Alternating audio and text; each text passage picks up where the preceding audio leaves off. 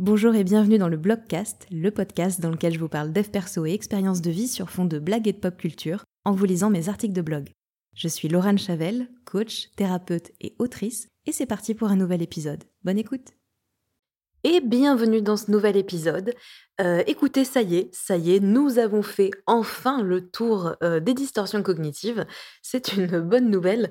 Euh, maintenant que vous avez peut-être bien pris le temps de repérer celles que vous utilisez, eh bien, il est temps, enfin, de vous dévoiler comment on fait pour s'en débarrasser de ces distorsions. Donc, c'est tout le sujet de l'article de ce jour, et c'est parti. Ça nous aura pris un an, et oui, parce qu'à l'écrit, euh, ça a pris un an pour faire le tour des distorsions, mais ça y est, nous l'avons fait. Nous avons vu en détail chacune des douze distorsions cognitives, dont, euh, je le rappelle, deux en même temps pour les pointilleux et les pointilleuses, il y en a bien douze. Vous connaissez désormais vos distorsions sur le bout des doigts, vous vous remémorez souvent les aventures de Robert, Marie-Monique ou José-Pierre, et une petite voix dans votre tête intervient régulièrement pour vous dire et cette pensée-là, ce serait pas une distanciation que le truc là? Mais bon, maintenant, on fait comment pour passer à autre chose? Il est temps de vous dévoiler la carte stop. Elle est à dégainer à chaque fois qu'on se sent euh, réagir physiquement ou émotionnellement de façon négative ou désagréable. Si vous débarquez dans ce podcast et que vous ne connaissez pas, vous ne comprenez pas ce dont je parle, je vous invite à euh, écouter tous les épisodes précédents qui parlent de distorsion cognitive. Normalement, c'est dans le titre, donc vous devriez les retrouver facilement. La première étape de la carte stop, eh bien, c'est tout simplement stop, comme aime à le répéter Priscilla. Je me parle dans ma tête et je me dis tout simplement, attends un petit peu, est-ce que tu serais pas en train de vivre une émotion désagréable un peu trop à fond. Mel, assieds-toi, faut qu'on parle. Ou toute autre phrase qui vous semble adaptée. Ça évite de réagir sous le coup d'une impulsion ou de rester coincé dans un cercle vicieux de pensées nocives. Une fois qu'on a fait ça, eh bien on peut passer à l'étape 2 qui s'appelle temporiser. Et pour ça, eh bien, il n'y a pas 36 solutions, je vais tout simplement respirer. Je prends le temps d'inspirer et d'expirer plus profondément et plus lentement qu'à mon habitude, et ce, plusieurs fois de suite. Si on a du mal à le faire seul, euh, on peut télécharger une app de cohérence cardiaque comme euh, Respire Relax Plus par exemple.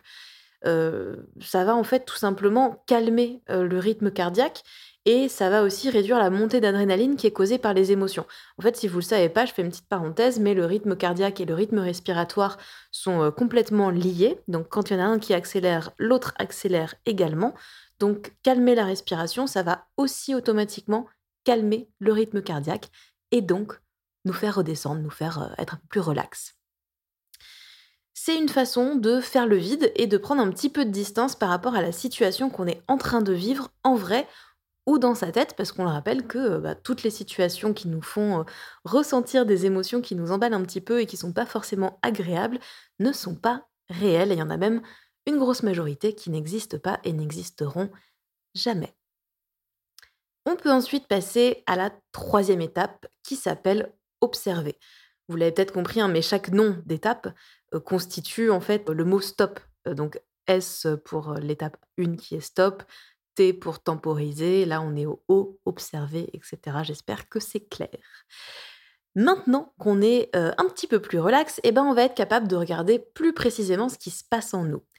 Qu'est-ce que je me répète en boucle depuis tout à l'heure? Comment est-ce que mon corps réagit à ces pensées? Et puis d'ailleurs, si je devais mettre un nom sur l'émotion que je ressens, qu'est-ce que ça serait? À quoi est-ce que je pense? Qu'est-ce qui me préoccupe dans le fond? Et quelles sont mes sensations physiques là maintenant? Alors, on peut répondre dans sa tête, évidemment, mais moi, je vous encourage vraiment à passer plutôt par l'écrit. C'est un processus qui aide bien souvent à y voir plus clair et à se décharger mentalement. Puis, psychologiquement, en fait, euh, le fait de voir à l'extérieur de soi ces problématiques, ça peut aussi avoir un impact euh, bah, de, aider, en fait, à sortir ces problèmes de soi. Voilà, à prendre un peu de recul. Et ça tombe bien parce que l'étape suivante, c'est justement prendre du recul. Alors oui, oui, vous pensiez l'avoir fait à l'étape 2, qui était temporisée et qui vous permettait de prendre du recul en respirant, mais en fait, pas vraiment. Temporiser, ça va surtout servir en fait à briser le cycle dans lequel on s'est enfermé, le cycle mental, hein, je parle. quand on est dans ce cercle vicieux où on se relate les mêmes faits, où on repasse les mêmes pensées, etc. Maintenant, là, ce qu'on va faire, en fait, c'est prendre du recul par rapport à la situation et à ce qui se trame dans notre cerveau. Déjà, est-ce que les pensées qui tournent en boucle dans ma tête, ce sont des faits objectifs? Ça, c'est la première question à se poser. Et quand je parle de faits objectifs, ce que je veux dire, c'est que est-ce que je peux prouver mon point devant un tribunal, preuve à l'appui, ou est-ce que, euh, bah, en fait, ce que, je, pense, ce sont simplement euh, mes opinions et pas du tout des faits? Euh, quand je dis qu'on peut prouver, si je vais vous donner un exemple concret, c'est si je me dis, je sais pas, telle personne est une connasse, est-ce que je peux prouver avec vraiment des, preuves à l'appui Est-ce que je peux prouver sans aucun doute que cette personne est effectivement une connasse? Si je ne peux pas, alors c'est que c'est juste mon point de vue qui s'exprime. Là, c'est un exemple qui semble peut-être aller de soi, mais en fait, on a beaucoup plus de points de vue et d'opinions qui s'expriment dans nos pensées que de faits objectifs.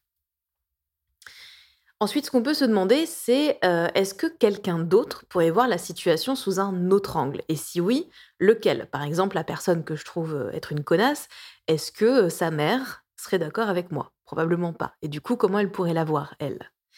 Qu'est-ce qu'elle pourrait dire de la situation ou de la personne? Quel conseil est-ce que moi je donnerais à un ou une amie qui serait dans la même situation que moi? Et là, vous allez voir que souvent, les conseils qu'on donne, c'est ceux qu'on n'applique pas. Et on peut se dire juste, tiens, c'est marrant, je donne des conseils que j'applique pas, ou on peut se dire, tiens, c'est marrant, peut-être qu'il serait temps que je les applique. C'est au choix. Quelle est l'importance réelle de cette situation dans ma vie? Si je dézoome un petit peu, bah, en fait, quelles conséquences est-ce que ça va vraiment avoir dans ma vie aujourd'hui, mais dans 5 ans, dans 10 ans Est-ce que je vais m'en rappeler ce qui est en train de se passer là? Ce truc qui me prend la tête, est-ce que vraiment, même dans 6 mois, je m'en souviendrai? Est-ce que le fait d'y réfléchir pendant des heures, à cet instant précisément, ça va me permettre de trouver une solution? Est-ce qu'il y a une réelle urgence à intervenir? La situation, elle existe déjà ou est-ce que je réagis à un scénario que j'ai créé toute pièce, donc qui est complètement dans ma tête? Parce que dans le second cas, est-ce que j'ai vraiment envie de ressentir de la tristesse, de la colère ou toute autre émotion peu agréable pour une situation qui n'existe pas et qui n'existera peut-être jamais? Qu'est-ce que je peux faire pour changer la situation? Encore une fois, euh, moi je vous propose de vraiment passer par l'écrit pour répondre à toutes ces questions, mais vous pouvez évidemment le faire dans votre tête, ça fonctionne aussi, il n'y a pas de souci. On va maintenant pouvoir passer à la dernière étape qui s'appelle passer à l'action. Donc si vous avez suivi euh, euh, la carte stop, comme je vous disais, la première lettre de chaque étape fait le mot stop, mais avec deux P du coup. Donc on a le deuxième P ici, passer à l'action. Donc normalement à ce stade, on a identifié la cause réelle de ce qui nous préoccupe. je dis cause réelle parce que souvent quand on creuse un petit peu, on s'aperçoit que ce qui nous tient en souci n'est pas réellement ce qu'on pense. C'est-à-dire qu'il y a souvent une autre cause derrière le souci qui nous est apparu comme évident. Ce n'est pas toujours le cas, hein, mais c'est souvent le cas. Donc maintenant qu'on a identifié cette, cette cause réelle, on a pris un petit peu de distance et on a l'esprit un tantinet plus clair. Donc, est-ce que ce serait pas le bon moment pour prendre une décision?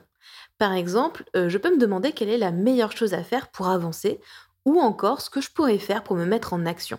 Alors l'idée ici, euh, c'est de réagir de façon positive en agissant et de faire ce qui nous semble être le mieux pour nous. Alors j'insiste pour le pour nous ou pour moi, pas en suivant les conseils de la voisine, de son meilleur pote, euh, de son coiffeur ou peu importe qui.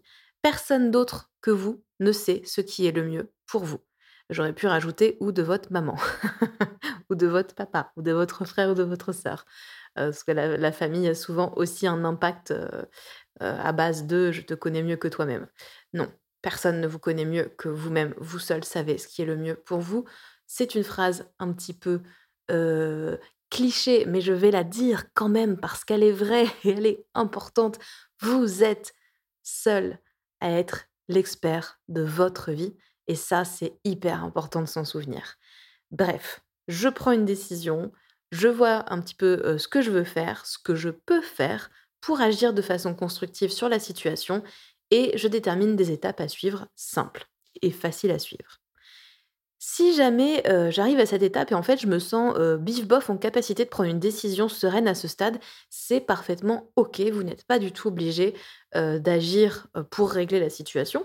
Vous n'avez peut-être pas trouvé de solution et c'est ok. Dans ce cas, je vous propose de passer à l'action, mais pour vous faire du bien en fait. Donc ça va être de se demander, ben, qu'est-ce que je peux faire là maintenant pour être un peu plus serein, un peu plus sereine. Et bah, je vais commencer par m'apaiser avant de revenir à ce qui me préoccupe dans un second temps, quitte peut-être à revoir un petit peu les étapes de la carte stop en ayant un petit peu plus de sérénité. Là, du coup, je vous les ai lus, donc c'est peut-être pas hyper clair, là, ces étapes de la carte stop. Donc, je vous rappelle que vous avez dans les notes du podcast le lien vers l'article original, donc vous pourrez retrouver toutes les étapes, mais aussi toutes les questions que je vous ai lues si vous souhaitez les conserver et les garder sur vous. moi, c'est quelque chose, je ne l'ai pas mis dans, l'article, mais j'ai une, une, petite carte stop, un document que moi j'envoie à mes, clients et mes clientes et qui peuvent garder, en fait, je leur conseille de le mettre soit en capture d'écran euh, dans leur téléphone, par exemple en, fond d'écran, pardon, euh, soit euh, de l'imprimer, de garder ça dans le portefeuille, voilà, un endroit où on peut le voir facilement et l'utiliser facilement. Maintenant qu'on a vu tout ça, je vous propose eh bien, un exemple d'application de la carte stop. Léopoldo attend depuis trois jours un mail de son patron pour lui dire si oui, ou non, sa demande d'augmentation a été acceptée. Je mets beaucoup de suspense dans ma voix, j'espère que vous le ressentez. Va-t-il ou non être augmenté Oh là là, on ne sait pas. On lui avait pourtant promis une réponse sous 24 heures, et du coup, forcément, il commence à stresser. Ce silence a peu de chances de jouer en sa faveur. En tout cas, c'est ce qui se dit. C'est sûr, il ne sera pas augmenté. Il ne pourra pas partir en vacances cet été dans les Bahamas comme il l'avait promis à son mari. C'est déjà tendu entre eux en ce moment. Brutus va voir cela comme un échec, ça va envenimer la situation. Il va demander le divorce et... Stop. Léopoldo s'arrête, il s'aperçoit qu'il est en train de transpirer à grosses gouttes, qu'il a du mal à respirer et que son cœur bat la chamade. À votre avis, qu'est-ce qu'une chamade? Je pose la question. Il dégaine son iPhone et ouvre son app de cohérence cardiaque pour se calmer un petit coup. Dès qu'il se sent euh, capable de passer à l'étape suivante, eh ben, il va observer ce qui est en train de se passer en lui et il identifie la source de son angoisse. En fait, il a peur de ne pas avoir son augmentation et il s'aperçoit qu'il s'agit plus euh, que d'une somme d'argent euh, supplémentaire pour lui. En prenant du recul, ce qu'il réalise, c'est qu'il stresse pour des raisons inexistantes. Il n'a pas eu de réponse, les vacances ne sont donc pas annulées, elles sont même pas prévues d'ailleurs. Brutus ne le quitterait probablement pas quand même pour une sombre histoire d'argent. Et donc il s'interroge sur les actions qu'il peut entreprendre et il décide d'envoyer un mail à sa bosse. Cette dernière lui répond tout de go Ah merde mec, t'as pas reçu mon message hier? Non mais c'est bon, on te la file la somme que t'as demandé, t'inquiète. Et tout va mieux.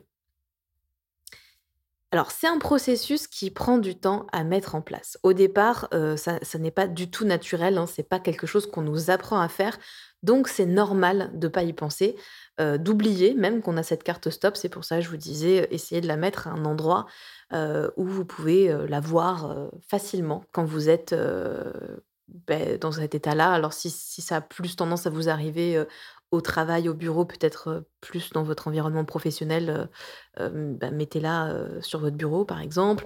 Si c'est plutôt, j'avais une cliente qui, qui se, qui s'engueulait toujours avec sa compagne dans sa cuisine, donc elle l'a mis dans sa cuisine. Voilà, mettez ça où ça a du sens pour vous. Et vous verrez, promis, que avec le temps, ça devient de plus en plus automatique. L'important, eh ben, c'est comme d'habitude, hein, c'est de s'écouter, d'être indulgent avec soi-même, et puis de se laisser du temps. Merci d'avoir écouté cet épisode, j'espère qu'il vous a plu. Si c'est le cas, n'hésitez pas à vous abonner au podcast et à me laisser un commentaire ou 5 étoiles sur Apple Podcast. Vous pouvez aussi le partager à une ou plusieurs personnes que cet épisode pourrait intéresser. Et puis euh, rejoignez-moi sur Insta si le cœur vous en dit, at lochavel, L-O-C-H-A-V-E-L. C'est aussi dans la description hein, si besoin. Merci et à la semaine prochaine.